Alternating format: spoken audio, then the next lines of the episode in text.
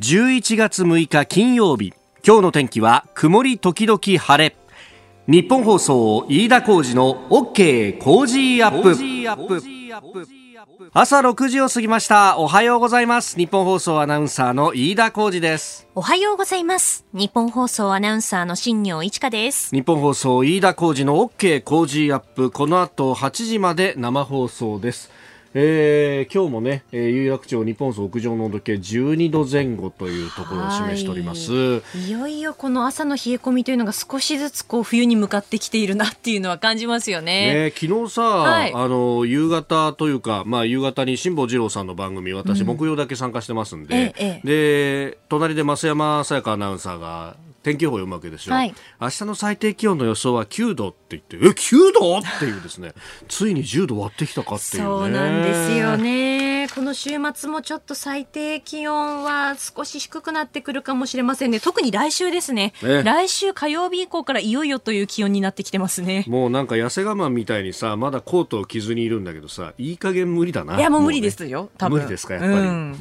確かにあの街を歩いててもあのジャケットだけっていう人が本当に減ってきてて、ああ、俺そういえばいつもこの時期に、ああ、ああいうこう薄めのコートがないんだよなって思うんだけど、で思って買おうと思っているうちにだんだん寒くなってくるから、えー、あ大丈夫だってことになる結構今度厚手のコートになってくるってことですよね。そうそうそうそうそうねでもこういうねちょっと着るもので調整していかないと本当ね風邪ひくわけにいかないっていうねそうなんですよねちなみに来週火曜日以降最低気温10度こう割ってくる予報になってますねうんまあ今週はですねあのー、この後のモーニングライフアップのゾーンで東京都医師会の尾崎春夫会長にお話を伺ってますけどやっぱこのあの今年は本当熱を出せないなっていうのが、インフルエンザとそれからコロナのダブル流行があるかもしれないと、まあ、そういう時にお医者さん本当じゃあ発熱した人をどう見るんだっていうのは非常に大変だっていうね話があるんで、まあ、自衛できるところは自分たちでやっていかなきゃいけないなっていうね、えー、感じがありますんで、まあ、ぼちぼちやっていきましょう。はい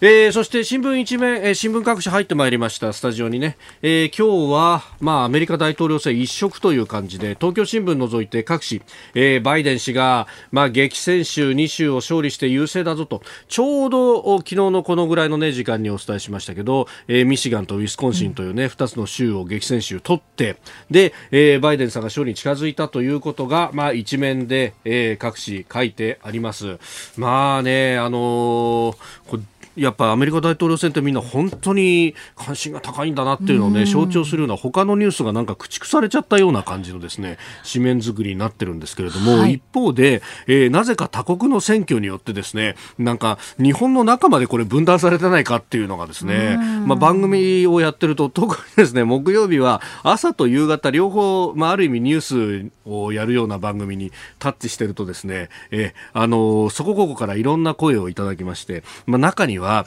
ね、えー、トランプさんの、まあ、おそらく、あの、トランプさんを好意的に見てる人だと思うんですけれども、あの、今回のアメリカ大統領選はそこここで不、不、不正投票があったにもかかわらず、それをこう言わない飯田は、新、バイデンかと、えー、日本の敵かみたいなことを書かれてですね、いやいや別にそういうわけじゃないしと、ね、あの、あったかもしれないし、それに関しては訴訟も起こってるんだから、もうこっちは見守るしかないだろうと思うんですけど、なんかね、ここのところそういうこう、あの、一つの事象を捉まえてどっちかっていうのを色分けをして敵か味方かっていうことばっかりを言うっていうのが多いんですけれども、まあこれがね、例えば日本の国内の政策で、えー、二分するようなもので、例えば大阪都構想についてとかだったら、うん、まあ、あの、そういうね、えー、こう批判があっても、まあそれはそれとして甘んじて受け止めなければいけないだろうと思うんですけれども、アメリカ大統領選は我々投票権もないわけですから、うん、投票権もないもんでここまで分断されなくてもいいだろうっていうのが素朴な感想で、えー、あとは、じゃあ日本にとってどうなんだってところで、はい、えー、そこをスタート地点として議論をすればいいと思うんですけれどもなんかもうトランプさん大好きとかバイデンさん大嫌いみたいなそこだけであの言っちゃうのはいくらなんだってあのバランスを欠く議論になってしまわないかと、まあ、あの個人的にはですね確かにバイデンさんになるとこれ民主党一般アメリカ民主党一般として言えるのは軍事費削減しますから、うん、そこのところでその軍事費を削減してスリムになってしまったアメリカ軍のリソースをアジア太平洋に割いてくれなければ日本にとっては確かにまずいことになるかもしれないと。いう、まあ、そこの精緻な議論をしていかないとどっちが好き嫌いだけでは判断しきれないものが日本にとってはあるぞということは非常常に思います。まあ、この辺あたりについてもですね、後ほど7時台、えー、今日は、えー、国際政治学者の高橋和夫さんとお送りします。まあ、当然このアメリカ大統領選についてという話になりますんで、えー、それについてたっぷりと、そして、えー、現地、アメリカ、ワシントンがどうなっているのかというあたりもですね、えー、産経新聞のワシントン支局長の、えー、黒瀬、えー、利成さんにも、あごめんなさい、黒瀬義成さんにもご登場いただいて、え、えー、どういう状況かというのも聞いていきたいと思っております。はいあなたの声を届けますリスナーズオピニオン、えー、この OK 工事アップはリスナーのあなたコメンテーター私田新行アナウンサー番組スタッフみんなで作り上げるニュース番組です、えー、ぜひニュースに関してご意見をお寄せください。今朝のコメンテーターは、えー、放送大学名誉教授で国際政治学者の高橋和夫さんです。取り上げるニュースアメリカ大統領選について。えー、そしてワシントンの現地の状況をですね7時10分過ぎのコーナーで、えー、産経新聞ワシントン支局長の黒瀬さんとつないでお送りいたします。で、えー、その後のキーワードのゾーン7時半前ですがイエルサレムについて。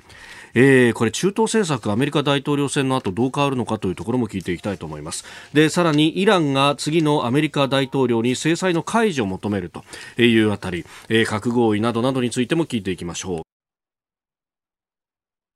ここが気になるであります。あの、新聞各紙入ってきてですね、まあ朝、出社してからこうパラパラパラっとめくっていると、まああのね、やっぱり目に入ってくるのは大きな見出しと、それからカラーの写真というところになるんですが、写真で見てですね、おっと思ったのが、えー、朝日新聞31面の社会面なんですけれどもね、えー、防護服をしてで目にもゴーグルをかけて、えー、マスクという完全防備の人たちの列っていうのが映っていてですね。あ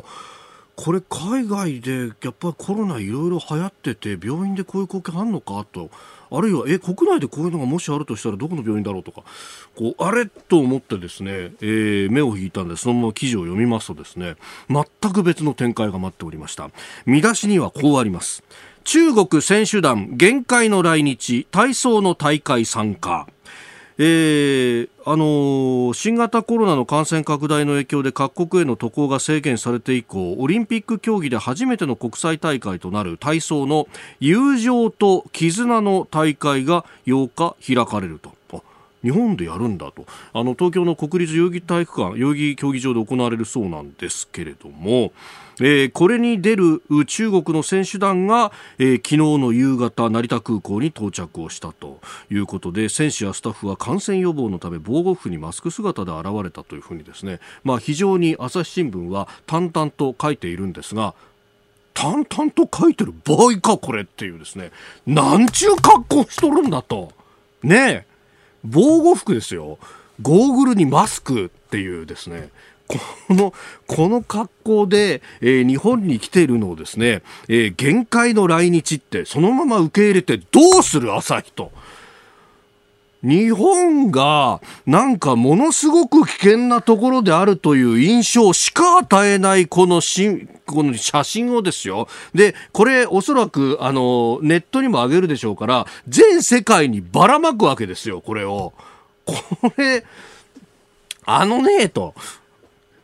今日本は、あの、これから冬に向けて確かにいろいろ対策をね、やんなきゃなんないし、北海道とか、あの、これからまたね、えー、感染者が増えるかもしれないとか、あるいは東京もね、えー、200人を超えてきてるとか、まあ、心配なところ確かにあるけれども、あの、新型コロナウイルスの性質に関してっていうのは非常にこう理解が進んできてであのきちんとした対策を取ってきちんとあの3密を避けるとかねこうやっていくことであのウィズコロナで普通の生活がある程度できるようになるってまさにですねついさっき東京都医師会の尾崎会長もねだからといってこうみんなで気持ちが沈むことなく明るくきちんと正しく恐れていきましょうねということを言っていた。ねにもかかわらずですよ。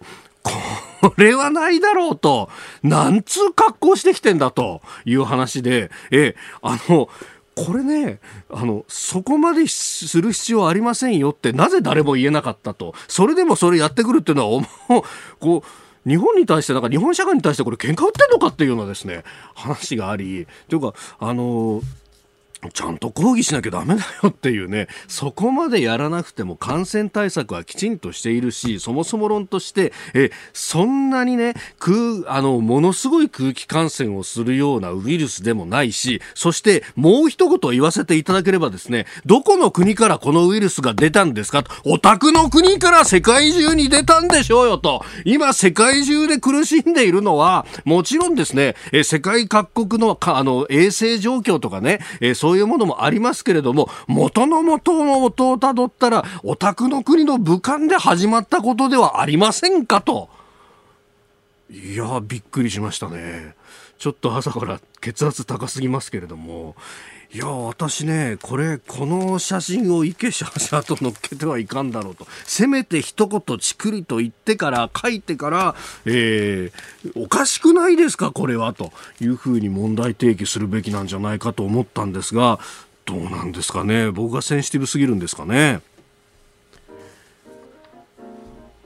そしてそのスポーツイベントというとやっぱりこの先、えー、オリンピック・パラリンピックということになりますが、えー、メールをいただいております、えー、燃える闘魂さん横浜市46歳の方、えー、経済よりもコロナ対策を重視するバイデン氏が大統領になったら東京オリンピックの中止もあり得るんでしょうか？といただきました。まあこれあの米国大統領がですねどこまでこのオリンピックに関しての意思決定に関与できるかっていうのはまああの非公式な部分は分かりませんが公式にはですね基本的には大会の開催都市と、それから IOC と。で、えー、まあ、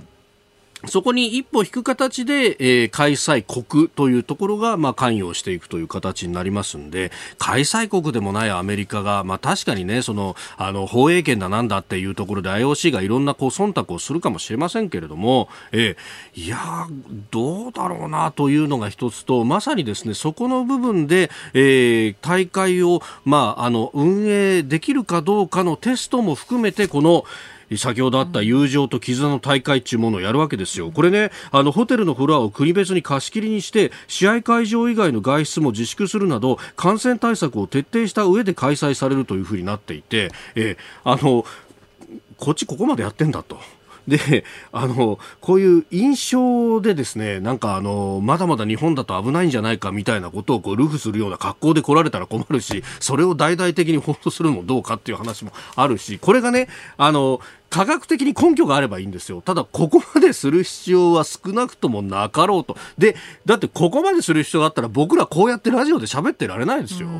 あの満員電車でみんな会社行けないですよ。ね。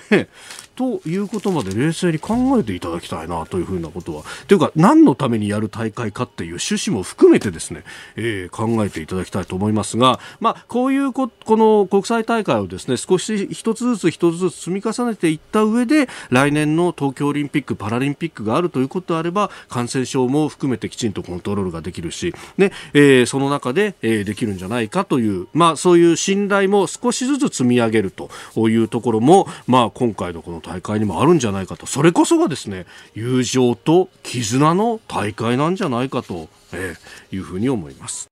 ここが気になるプラスです、えー、各国の経済対策についてここでは取り上げようと思いますが、えー、昨日のですね夕方ぐらいにニュースが入ってきたのがイギリスの中央銀行イングランド銀行ですが、えー、前日までに開いた金融政策委員会の結果を公表しまして、えー、金融緩和量的金融緩和の資産購入額の規模を拡大しまして、え総額8950億ポンドおよそ121兆円にすることを全会一致で決めたと、えいうことであります。これまでは、えー、7450億ポンドだったということで、まあ、かなり積みましたということであります。あの日本はですね金融緩和一応80兆をめどにというふうに、えー、年間のね、えー、資産の購入額、えー、言ってるんですけれども全くそこまで届いていないということを毎年毎年だからここのとこですね3、4年はそういうのを繰り返していて、もう空証文を出し続けてるだけだろうって話なんで、いい加減こういう危機に際してはやんなきゃいけないと。まあ、そこでですね、あの、この日本銀行の、審議員でも、の中でも、あの、片岡剛志さんなどがですね、えー、もうちょっと物価の上昇率だとかあるいは、えー、そそこと紐付けた形で、えー、もうガンガンと金融緩和をしていくんだっていうのを市場に対してもうちょっと、えー、明確に発信するとかあるいは財政出動との協調というものをもっとやらなきゃだめだっていうのを言ってるんですけれどもなかなかこれが、えー、政策に反映されないと、まあ、あのもっと言うと審議員等々の9人で、えーまあ、投票で行われる金融政策決定会合だと大体片岡さんが1人反対していて他の8人は賛成みたいなことで、え現状維持が決まるというのを繰り返していると。あの小道土佐屋に欧米はあの機動的に、え金融政策も財政政策も行っているという感じになっております。で、えー、さらにですねアメリカの FRB、え連邦準備制度理事会ですが、えー、連邦公開市場委員会 FOMC という、まあ、意思決定の会合を開きまして、えー、主要金利の主要政策金利を年0から0.25%に据えおくと、えー、事実上のゼロ金利政策を維持するということを決めたということです。まあ、あの新型コロナからの回復というところで、まあ、ばらつきもあるということで、えー、量的緩和継続ということになりました、えー、引き続きこのコロナというのが非常に大きなリスクだというようなことも、えー、言っているようであります。あのこれですね、あの、アメリカに関しても確かにこれ維持じゃないかっていうふうに言うんですけど、その前の段階でかなり、あの、野心的な金融緩和策も打ち出しています。アメリカの場合は基本的には日本と一緒で、インフレターゲットは、まあ2%と、まあ2%の物価上昇を目指すということになってますけれども、あの、それだけだと、まあ市場に対してメッセージが効かないということで、FRB のパウエル議長はですね、もうあの、今年の半ばぐらいの段階で、2%を超えても、オーバーシュートをしても金融緩和ある程度続けるよと。だからもうあの2%手前で打ち止めなんてことはしないからええー、安心してお金を借りて使ってくれっていうのをですね、えー、市場に対してアピールをしているということがあります。事前にそういうことをやってるからこそこれ維持ができるんであって、えー、事前も何もですね、消費増税の前からずっと、えー、維持し続けている日本はいい加減動かないと取り残されるぞ。そこを市場からは足元を見られるようにですね、これ心配などが今ドル円相場が円高に触れているというところです。えー、今現在ですね、だいたい1ドル103円台の半ば、えー、50銭から52 12銭ぐらいで取引されているということになってます。あの、ちょっと前までは105円台だったことを考えると、もうおよそ2円ぐらいの円高になっていると。これ、各国金融緩和してるのに日本だけ現状維持だと、それは日本の円の価値だけが相対的に上がってしまうということになるんで円高になってしまうと。これいつか来た道だな。私思い出すのはリーマンショックの後に日本銀行だけ動かず各国が金融緩和をしたら日本の円はですね100円をはるかに突破して80円台まで行ってしまったというのを思い出すんですがあの時大不況が訪れたはずです。日本何もしないのか若者女性高齢者困る人はいっぱいいるはずなんですけれども。今朝は放送大学名誉教授で国際政治学者の高橋和夫さんです。おはようございます。おはようございます。おはようございます。ご無沙汰しております。ますいや、あの、電話でね、えー、結構出ていただいて、えーい、いるんですけれども、そういえばお会いするの久々だなという感じで。そうですね、なんか。ねあの須田さんが痩せたりとかこの番組もいろんなことがあったんですよ。恐縮ですそんな把握していただいて須田さん15キロぐらい痩せたなんて話が、ね、3ヶ月ぐらいでね、えーあの、やっぱりこのアメリカ大統領選が行われている、あの、時差考えると夜寝られないんじゃないですか？そうなんですね。私もなんかニューヨークタイムズと契約してるんですけども、しょっちゅうレンジのニュースが来てね。えええええなんかもう、そうですよね、日本の選挙よりも盛り上がってる感じですね。なんか速報速報でね、うん、でまあこれどうなっていくのかっていうのはまあ後ほどねあの解説はいただこうと思いますけれども 本当なんか目が離せないですもんねこれね。なんかねアメリカ専門家の方もなかなか当たらなくて、我々中東専門家はいつも当たらないって言われてるんですけどなんかほっとしてますね。なんかいつの間にかこの勝ち馬を当てる予想みたいなののレースになっちゃってますけど本来はそうじゃなかったですよね。なんかなんか競馬の予想屋さんみたいになっちゃってね。ねうん、本当であの当たった当たらないで一喜一憂みたいな、うん、でもよく考えてみるとそれ以外にも下院は全部やってるし、はい、あの選挙してるし、上院も3分の1が、えー、改選になってると、まあ、この辺も合わせてこれこの先のアメリカがどうなるかって見ないと多分大統領選だけだと見誤るところがあるんじゃないですかね。そうですね。アメリカ社会の変化がまあトランプと一緒に出てるしね、この今回の選挙の、まあ、ある意味混乱に出てますからね、大きな流れは何かというやっぱり視点は必要でしょうね。あの今日この後あのアメリカ大統領選について、まあ、本当すべてのニュースが大統領選につながるみたいになってしまいますけれどもさまざ、まな側面からそれこそ中東がどうなってるのかとかね高橋さんぜひお伺いしたいと思いますのでよろしくお願いいたします。こちらこそ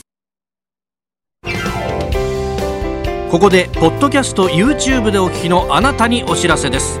ラジオの日本放送飯田浩司の OK 工事アップではお聞きのあなたからのニュースや番組についてのご意見お待ちしております。ぜひメールやツイッターでお寄せください。番組で紹介いたします。どうぞよろしくお願いします。では最初のニュースこちらですアメリカ大統領選バイデン氏が史上最多得票を獲得。トランプ氏は法廷闘争に持ち込む考え。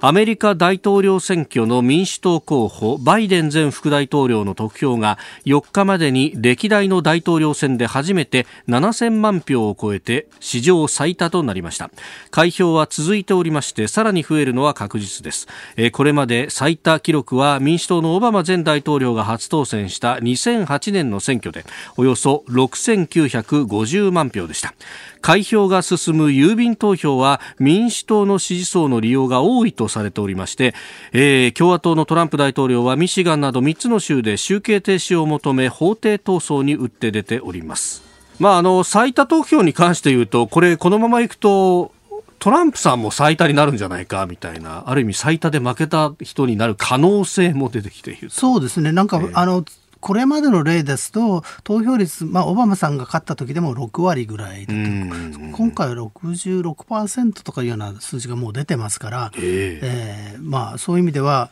あの最多ですよね。やっぱりあの民主党も共和党もほ当に動員をかけて一生懸命動員したというのもあるし、えー、えー、これまでまあ貧しい人はあの選挙に行きにくいんですよね、あの投票所まで車持ってないとか、はい、あるいはあのレストランでウェイターやってると、投票に行ったらその日のチップがないから食べられないとか、そういう人たちはあの郵送だってあの選挙に行きやすいということもあって、えー、やはりあの変なあ結果ですけどあのパンデミックというか新型コロナの。せいでみんながあの郵送をし始めたということがやっぱりこういう結果を生んであのまああのパンデミック自体はね、不幸ですけど、はい、いい結果も出たなということでね、民主主義ですからね、たくさんの人が投票するのは素晴らしいことですよね。で、まあ、あの、昨日ですね、昨日の段階で、まあ、あの、まだ結果が出てない州というのが、まあ、あの、5つから6つあって、はい、まあ、これが、まあ、メディアによっていろんな、こう、捉え方があって、特にアリゾナ州は、あの、バイデンさんが勝ったというところもあれば、まだスイングしているというふうに書いているところもありますけれども、うん、これ一夜明けてまた結果変わるんじゃないかと思ってたら、変わらないですね。そうですね、まあ、基本的にバイデンさんが勝ってるところは、えー、あの郵送投票の方、民主党が多いって見られてますから、だんだん、まあ、バイデンさんが票数を伸ばしていくということですから、ただ、これで確定というところまではまだ来てない、これ、一つはあの実は、はい、あのたくさんの郵便が来てるから、事前に開けて、事前の処理ぐらいしとけばよかったのに、共和党が反対して、あの投票の日まで一切手をつけちゃいけないってことになって急に何百万票もあのしないといけない。で今コロナ対策でみんななんかマスクはしてるわフェイスシールドをしてるわ、はい、大変ですよね。だから、うんうんうん。初めてのこともあっておたおたしてるということで、まあ、現場は本当に大変ですよね、一てて。まあなんかもう、虚虚実実、いろいろネット上でも出ていて、その不正投票があったんじゃないかとか、突然票が増えたのは一体どういうことだとか、うん、まあ、いろんなことが言われてますけれども、まあ、これ、まあ、確認のしようが日本にいてはないって感じですよね。そうですね。でアメリカで実際これがという現場の証拠などは出てきてませんし、まあ、あの私もネットを見てて、はい。い、やあの急に開けたらね9割バイデン票なんてありえないだろうって書いてる人いますけどでもある特定の地域から郵便が来たとすれば例えばね道頓堀から来たらね9割阪神ファンだっておかしくないじゃないですか。だから、ね、なんかなんか自分の常識でアメリカを測ってはいけないなっていう感じがあってやっぱり現場をこう抑えてる記事を読まないといけないんですけど実はアメリカこれが問題があって、あのネットの普及で新聞社がたくさん潰れちゃって。ローカル紙が少ないんですよね。だからニューヨーク・タイムズとかワシントン・ポストのね、ニューヨークとワシントンにいるエリートが時々行って取材するんですけど、うん、でもやっぱり現場に張り付いてね、はい、いつも見てる人が実はこうだよって書いてくれないと、やっぱりそれが反映されないところがある。やっぱりネット社会が生み出したこのメディア状況が、はい、まあ今回のね、世論調査がこうあまり頼りにならなかったという背景にもあるかもしれませんね。あ確かにそのね、あの大手紙は今も残ってますけど、その本当この街に一つみたいな新聞っていうのがどんどん今潰れてっているっていう話がありますね。えー、私もねノースダコタのあの、トランプさんが強いところで、ノースダコタ、えー、小さな新聞社の社長さんにインタビューしたんですけどね。えー、あなたトランプ支持ですかって言ったら、いや、私は伝統的に共和党支持ですって言ってね、やっぱトランプ支持というのはかっこ悪いんですよ、あのインテリ的には。だから言わないっていうようなことで、そういうところはどうしても世論調査に引っかからないというところがあるのかなというのを、まあ、4年前も思ったんですけど、今回もまた思わされましたね。えー、現地の状況についてはあ後ほどですね、えー、産経新聞ワシントン支局長の黒瀬義成さんと電話をつないでまた、えー、お話を伺っていこうとも思っておりますおはようニュースネットワーク。東京有楽町日本放送キーステーションに全国のラジオ局21局を結んでお届けいたします。時刻は7時11分を過ぎました。おはようございます。日本放送アナウンサーの飯田浩二です。今朝のコメンテーターは放送大学名誉教授で国際政治学者の高橋和夫さん。取り上げるニュースはこちらです。アメリカ大統領選ワシントンの状況を現地レポート。開票が続いているアメリカ大統領選挙についてです。現地アメリカワシントンの状況報道はどうなっているのか、えー、このゾーンでは産経新聞ワシントン支局長の黒瀬義成さんにお話を伺ってまいります。えー、バイデンさんがかなり当選に向けて、えー、有利に進めていると言われながらもまだ確定は出ていないという状況ですが今ワシントンの雰囲気どうなっているのか、えー、産経新聞ワシントン支局長の黒瀬義成さんとつなぎます。黒瀬さんおはようございます。おはようございます。よろしくお願いします。よろしくお願いいたします。さあまずですね、えー、今の状況そちらではどう報じられています？どうなってますでしょうか？えーとですね、あのまあえー、いわゆる大統領選挙人の獲得数ではですね、はい、バイデンさんがあと、えー、えー、あと1週あの、うん。うん、どこか取ればですね、はい、えー、勝ちというふうなですねところまで迫っているんですけれども、えー、いずれもですね、えー、それらの州で集計作業がなかなか進んでおらずですね、はい、えー、例えば今日中に、えー、結果が出るというような、えー、感じにはなっておりません。あと2、3日はかかるかもしれないという状況です。あえー、今、アメリカは11月5日木曜日の、まあ、夕方ぐらいという感じですですよね。もうすでに。大体2日が経とうとしていても、まだ結果は出ないし、これ週末までもつれる可能性も高いってことですか？ああ、柴田さんもそういう可能性ありますですね。ただ、あの、一州ですね、はい、あの、今、まあ、あの激戦州として、あの、常に注目されている東部のペンシルベニア州なんですけれども、はい、えー、ここがですね、えー、今、えー、大体の数でいきますと、えー、まあ、まあ、55万票くらいまだ開いてないということで、えー、トランプさんとバイデンさんの差が10万票差で、トランプさんの方が今は優勢なんですけれども、はい、えー、これからその1時間に1万票のペースで、えー、数えていくということで、ですね、はい、えー、まあ、戦艦の人によると、まあ、今日にも結果が今晩にもです、ね、結果が出る可能性はあるというふうにも言っております。はあ、ペンシルベニア州、選挙人の数は20人、こうなると、ここで勝負が決まる可能性があると。はいありますね。ただ、バイデンさんも非常に慎重でですね、はい、あの今、実際にそのトランプさんがいろんなその訴訟をやっているというのと、ですね、えー、最終権を求めている州もありますし、はい、基本的にはですねあのきっちりとその勝ちたいと、きっちりと勝って、まあそのえーまあ、揉め事をですねできるだけ避けたいという気持ちがあるようで、えーまあ、全ての票が開くまでですね、はい、えー、みんなあの、えー、我慢して待っていてくれというようなメッセージをですね先ほどテレビで流していました。うんで一方でトランプさんの方なんですが、まあ、法廷闘争にという話が出てきておりますで当日にはあの、まあ、勝利宣言を一方的にやったとこれあの黒田さんも翌日の紙面でもお書きになってますけれども、まあ、これはその保守派の方からも批判が出ているというような話がありますね。そうですね、あこれに関してはなんか日本ででもですね、えー、私、これ書いたらいろいろ反響がありまして、えー、友人、知人からですね、はい、えー、産経新聞はなんかバイデン支持に、えー、転じたのかなっていうようなことを言われたり、えー、しましてですね、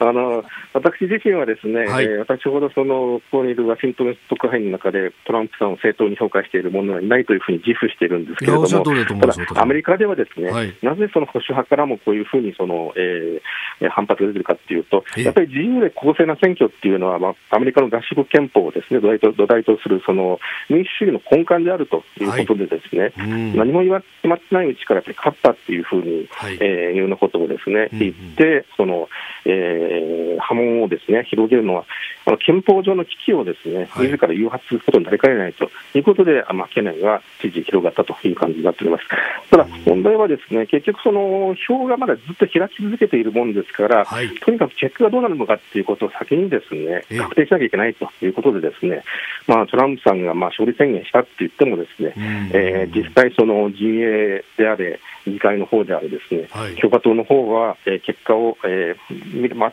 見るまではですね、まあ、なんとも言えないという立場では、まああのえー、民主党と同じというふうな感じであります。あと、あの、先日2日前につないだでお話を伺った時には、あの、デモ行、デモ活動などもワシントンでも、まあそこそこあるけれども、まあまあ落ち着いているとおっしゃっていましたが、その後いかがですか？あ続きですね、あの、ホワイトハウスの前では、えー、いわゆるデモ、あのまあ、連日のようにですね、まあ、毎日毎日あのいろんな人が集まってきて、えー、まああのまあ、結果を待っているというか、まあ、基本的には反トランプの人たちですんで、ですね、もしトランプさんが勝ったといえば、まあ、暴れるでしょうし、えー、負けたっていうふうになればですね、喜んでまた暴れるっていうようなですね、えー、感じなんでしょうけれども、今のところは静かです。ただ、やはりこの前もちょっと指摘しました通りですね、こうやってその、まあ、集計作業が長引く中でですね、えー、その集計が長引いている激戦州の、えー、投票所にですね、両方の支持者が集まって、まあ、そのスプレーヒコールをですね、あの、あの、上げたり、まあ、上げたりとかしているようなですね、状況がどんどん増えてきてますので、これがその暴力的な衝突につながらないようにしないといけないなというふうな、えー、感想を持ってます。さあスタジオには国際政治学者高橋和夫さんもいらっしゃいます。えー、黒瀬さんお疲れ様です。少しお休みになってますか？あえー、とりあえずあの、えー、少しでも睡眠時間確保しようと、えー、頑張って いるところです。ありがとうございます。あのちょっと、まあ、黒瀬さんのお話にも出たんですけれど、あのトランプさん、まあ、訴訟だと、最高裁まで行くというようなことをおっしゃってますけど、なんか共和党の幹部からは、この点に関して何の反応もこう聞こえてこないというか、割と冷淡な感じが受けるんですけど、本音では皆さん、何を思ってらっしゃるんですかね？あのこれもですね、まあ、想像も多少入るんですけれども、えー、それこそこれですね、仮にその、まあ、大体の結果が決まってきて、バイデンさんが勝利宣言をしたときに、えーまあ、共和党の議会指導部とか、そういう人たちがどういう反応をするかっていうのは、一つのですね鍵になってくると思うんですね。というのは、あのこのままそのトランプさんに付き合っ、えーまあ、とことんまであの訴訟で戦っていくのか、あるいはもうこの訴訟は勝ち目がないから、もうそろそろ、あのこの辺でやっとかないと、自分たちもじゃあ、例えば2年後の選挙で返り血を浴びるというようなですね、えー、ことを計算するような議員も出てくる可能性があるんじゃないかと思います。もう一つあのお伺いしたいのは、まあ、東京にいてもニューヨーク・タイムズだとかワシントン・ポストの紙面はまあ簡単に触れることができるんですけどそうじゃなくて、まあ、普通普通のというかもうちょっと庶民が読んでるような、まあ、マルドックさんの出してる活字の大きな読みやすいポストみたいな新聞はどんな感じで報じてらっしゃるんですかね？うちの方ですね、まああのまあえー、マードックさんなんかの、えー、新聞は、まあ、トランプさんに非常に近い立場を取ってますから、うん、えー、まあ、トランプさんを応援するようなですね、えー、論調が非常に目立ちますね。社説でもですね、えーまああのえー、ニューヨーク・ポストは、えー、トランプさんを支持しているということですし、あと、えー、日本ではその映らない FOX ニュースですね、保守系の、はい、これも、まああのえー、こちらの方もですね、えーまあ、どちらかというとトランプさんをあの支持、えー、する論調があの、えー、テレビというふうに知られているんですけれども、ただ最近はですね、えーまあ、選挙というのは別にあのどっちに肩入れしてるか、どっちを応援しなきゃいけないっていうような、そういうふうではなくて、あくまでもそのどっちが何票を取ったっていう数の、客観的な数の話なんでですね、そういった意味ではですね、えー、そういったその、えーまあ、あの FOX ニュースのような保守系のテレビでも、えー、非常にその冷静な報道をしているという感じがあります。えーまあ、日本のメディア、日本ではどうしてもそのニューヨーク・タイムズと CNN、まあ、ワシントン・ポストですかね、そこら辺に書かれている、はい、あの論調が、えーアメリカの論調の主流だというふうに思われて、思われがちなんですけれども、どちらかというと、もう少しそれからあの中道寄りのですねスタンスぐらいがアメリカのその、えー、なんとなくあの一般的なですね、えー、見方なのかなというふうに、えー、見ておくのが安全なのかなというふうに思っております。なるほど黒井さん、あのお忙しい中、本当にありがとうございました。えいえ、こちらこそありがとうございます。あの、またぜひ、いろいろお話伺わせてください。どうもありがとうございました。はい、いつでも、いつでもご来ください。ありがとうございます。あ、ありがとうございます。どうも失礼いたします。えー、産経新聞ワシントン支局長の黒瀬義成さんにお話を伺いました。まあ、あのー、ね、おのおののやっぱ新聞とかの論調をこう確かめながら我々情報を取らないとすぐ振り回されちゃうって感じですか？そうなんですね。私もニューヨークに住んでて、ええ、まあ、ニューヨーク・タイムズ普段読むんですけど、はい、そうじゃなくて地下鉄で落ちてるような新聞を見ると、うん、え？本当にそうなの？とかなんか全く違う世界が2つあるような気がするんでやっぱり両方に目配りする必要がありますよね。俺たちはエリートなんだからタイムズ読んでれば済むって感じが、うん、まあ大学なんかではあるんですけどでもそうじゃないですよね。そうじゃない人たちもたくさんあのいて世界を回ってますからね。ちょっとなんかやっぱりあのいろんな新聞を読むって重要ですよね。えーまあ、大統領選まだ開票が続いているというところ、まあ、あと1週どこかバイデンさんが抑えると一応選挙人270人過半数を抑えるというような状況になっております。また情報は入り次第、えー、各放送局でお伝えすると思います。お送りしてまいりましたあおはようニュースネットワーク高橋和夫さんと今日はお送りしてまいりました。えー、続いて教えてニュースキーワードです。エルサレム。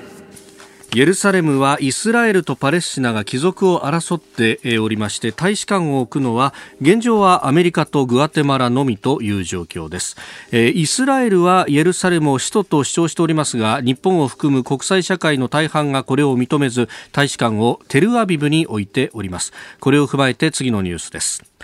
イスラエルのアシュケナジ外相とアフリカ南部マラウイのムカカ外相は3日エルサレムで会談後に共同記者会見しマラウイが在イスラエル大使館をエルサレムに開設すると発表しました。イスラエル外務省によりますと来年の夏までに設置される予定とのことです。えー、ということで、この、まあ、エルサレムね、えー、ここをどうするっていうのはまさにその中東和平だとかあるいはかつてのその中東戦争の要因にもなったところでもあると非常にセンシティブな問題ですよね。そうなんですね。でこの時期になぜということなんですけど、はい、一つはやはりアラブ諸国連邦がイスラエルとの関係を改善してるんで、えーえー、アラブ諸国自らがねイスラエルと仲良くやってるなんで俺たちアフリカ人がね、遠慮しないといけないんだって感じが、まあ、マラウイ側にあったのは確かだと思うんですね。でイスラエルを喜ばせるために大使館を、まあ、エルサレムに移すと、はい、でイスラエルは何をするのかとおそらく経済援助を増やすんだと思うんですね。であのイスラエルという国はやっぱりあのアラブ諸国に囲まれて周りが認めてくれないというんで、はい、アラブ諸国を乗り越えてあのブラックアフリカ諸国にずっと経済援助を出してあの経済あの関係を深めてたんですね。ところが、まあ、70年代から石油の値段が上がると、はい、アラブ諸国が、まあ、イスラエルとの関係切ったら援助あげるよって言うんでね、例えばリビアのカダフィさんなんかは気前よくお金をばらまいて、はい、みんな関係を切っちゃうとか、こう下げてきてたんですけど、もう今、ね、リビアはガタガタだし、イスラエルにあの意地悪してお金をくれる人は誰もいないからというんで、そういう意味ではね、あの中国と台湾の関係みたいなところありますよね、どっちが経済援助をたくさん出すかということで、はい、外交関係どうするかって、まあね、太平洋の小さな国々は悩みますよね、はい、そういうところがあると思いますね。で、まあ、今やると、まあ、トランプさんもいい顔してくれるし、ネタニヤフさんも喜ぶし、経済援助も増えるし、アラブ側の反発もね、アラブ人自身がイスラエルとうまくやろうっていうんで、文句言われたくないよというアフリカ人の気持ちも、まあ、そんなものがちょうど出てきて、まあ、マラウィ、そしてマリと続くんでしょうね、多分ね。はい、で先日はあのスーダンがイスラエルと国交正常化というニュースもありました、はい、まあ、間にアメリカが入ってということのようですけれども、はい、この辺も同じ流れという感じですか、え流れはですねあのスーダンというのはいろいろ過去ありましたからアメリカに、まあ、あのテロをやってる国の一覧に入れられてて、それをやると海外からお金も流れてこないし、まあ、ある意味こうあの日干しにされちゃうんですよね。でまあイスラエルと仲良くするからじゃあ外してあげるよという、まあ、そういう取引がもうあったとみんな思ってますね。でスーダンは、まあ、アラブの国ですし、はい、かつてあのイスラエルとアラブが戦争をした後スーダンでアラブ諸国の首脳がみんな集まって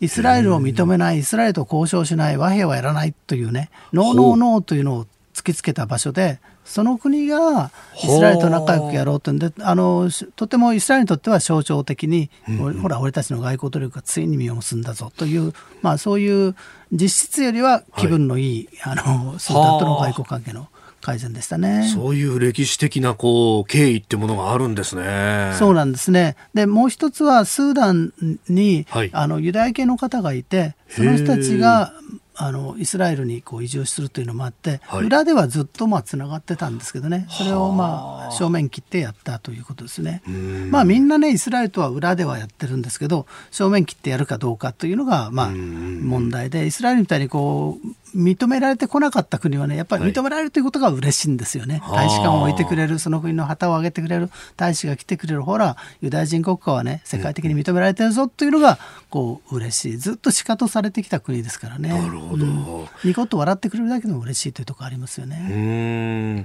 これアメリカ大統領選今進んでますけれども、はい、このイスラエルがこうアラブ諸国と関係を改善していくっていうこの流れは今後どうなりますかね？えっ、とねバイデンさんもイスラエルとは関係がいいんですよね、あそうなんですか、だからバイデンさんがなったからってねあの例えばアメリカ大使館はねもうエルサレムから移さないって言ってます。だからあのトランプさんほど甘くはなくてね、はい、あの言う言うべきことは言うけど、えー、もうイスラエル支持というのはもうバイデンさんも言っててでバイデンさんが、まあ、あのというのはずっとアメリカのユダヤ人の支持を受けてきた政治家でえー、あバイデンさんはカトリックですけどね僕のお父さんがよく言ってたんだよと、シオニストになるのにユダヤ人である必要はないんだよと。で私もそうなんだと。私はユダヤ人じゃなくてシオニストだと。イスラエルを支持してるんだということなんですね。うん、えー、中東情勢また後ほどお話をいただこうと思っております。続いてここだけニューススクープアップです。この時間最後のニュースをスクープアップ。イランが次のアメリカ大統領に制裁の解除を求める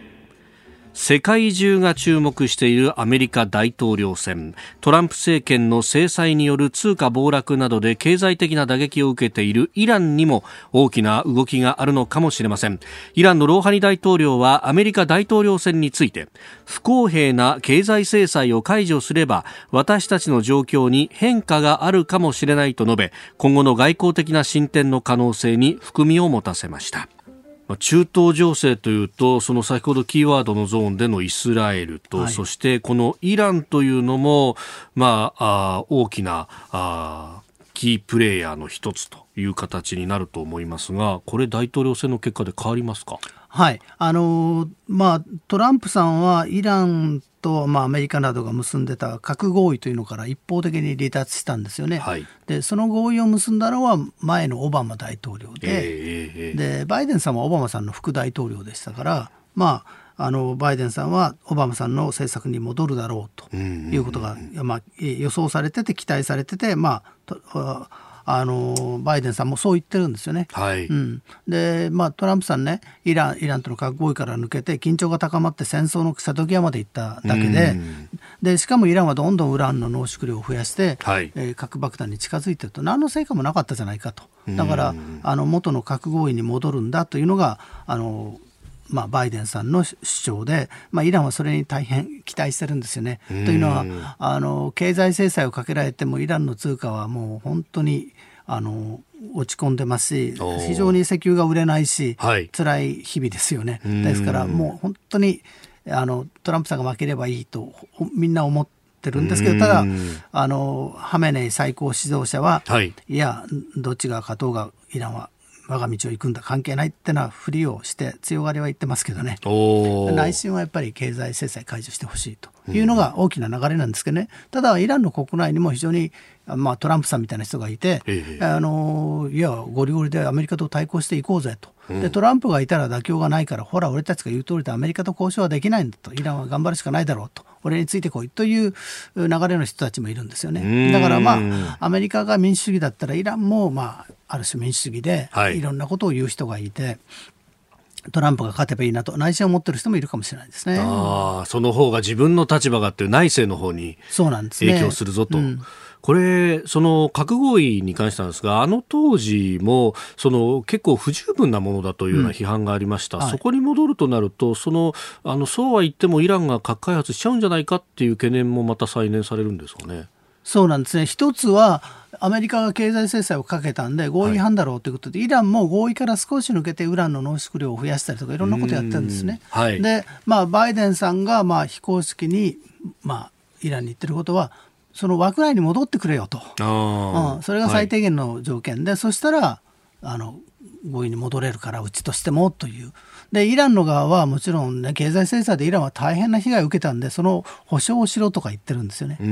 でまさか保証が取られるとは思ってないんですけどイラン側としてもなるべく高い値段でふっかけて交渉をする、はい、でまあイランが高い値段をふっかけてきたというのは交渉する意思があるというんで私はいいあの、まあ、絨毯買いに行った時にねだだいたい4倍とか3倍でかけてきますから。最初は。最初は。だからそれで買うと買ったら向こうがびっくりしますから、えー、本当にいいのと、えー、あの値切るのが仁義ですからしな値切らないといけない。まあだからイランとしてはあの交渉の第1球目を投げてきてるのかなと思うんですよね。あなんか日本人の感覚からするとそんな高めの球投げてってびっくりするけど、うん、球投げてきたこと自身がメッセージってってことですか、で特に、まあ、あの交渉するにあたってねやっぱりイラン国内でお前弱腰だろうって叩かれるのが分かってますからほらこんなにね、だから、だからローハニさんの言い方は、制裁解除を求めるとは、まあ、実質そう言ってるんですけどね、はい、アメリカが我々に降伏してくると、政策の失敗を認めて、我々が勝ったとアメリカがね、頭下げてくるから、俺たちの方が偉そうに交渉してやるんだぞと、なるほど。国内にはそう言ってるんですよ。そう言わないとね、俺が勝ったってね、イランがごめんなさいっていくわけには絶対いかないから、うん、だからまあ、ままあね、日本もそうですけど、イランというのももう本音と建前の距離がかなりあってね、うん、建前の方だけ見てたんじゃ、なんか、なんか、うん、日本の某新聞の社説だけ読んで日本を語るようなもんでね。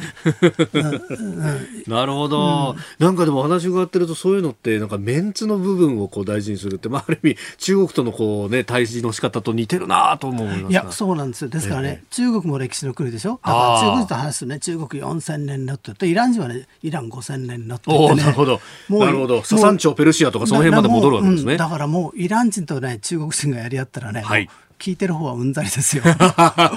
どっちもどっちだろうと僕なんか思いますけどね。なるほど、うん、でそのイランに対して、まあ、各国周りの国々っていうのは、まあ、ある意味の緊張関係を持って見てきた、うん、で特にサウジアラビアってあの断交しちゃうぐらいだったわけじゃないですか、うん、でこれがその核合意に戻るということでかなりこうテーブルが変化するとそこら辺も変わってきますか、ええ、サウジサウジがやっぱり一番嫌がってて、ええ、